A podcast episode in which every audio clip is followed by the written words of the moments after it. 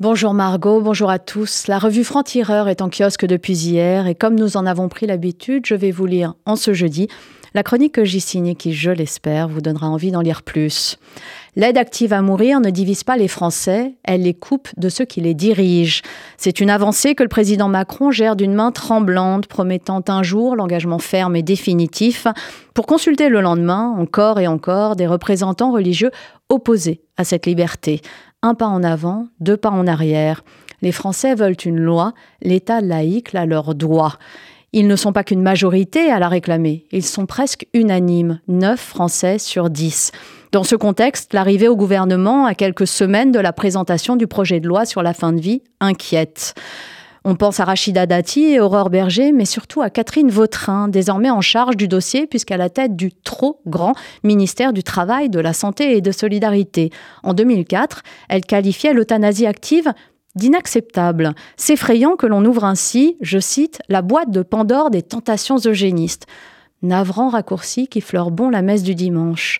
Que l'avenir s'obscurcisse ne doit pourtant pas décourager le combat, car il reste cette presque unanimité des Français, laquelle doit faire rêver un chef de l'État qui va peiner à rendre harmonieux ce patchwork improbable d'un Premier ministre de gauche et populaire, cousu de force à un gouvernement droitisé, tous ensemble chargés de faire face à des Français en colère.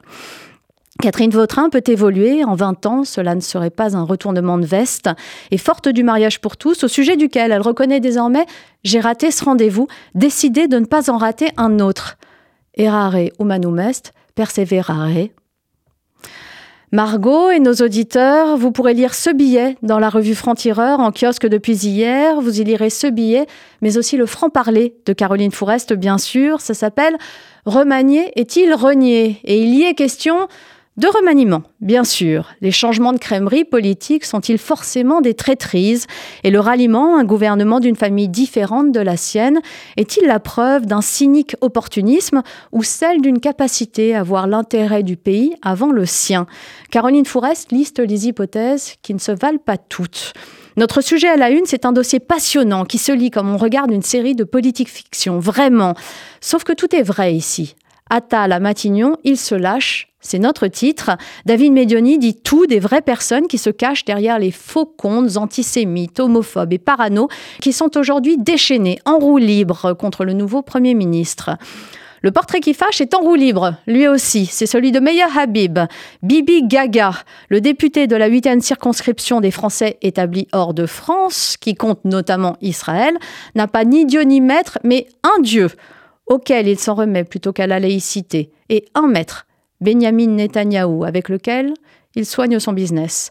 Dans le complot de la semaine, Rudy Reichstag nous raconte l'histoire de ce tunnel creusé sous une synagogue à Brooklyn il y a 20 ans et bientôt comblé. Viol, torture, pédocriminalité, les pires fantasmes accompagnent ce souterrain de 18 mètres.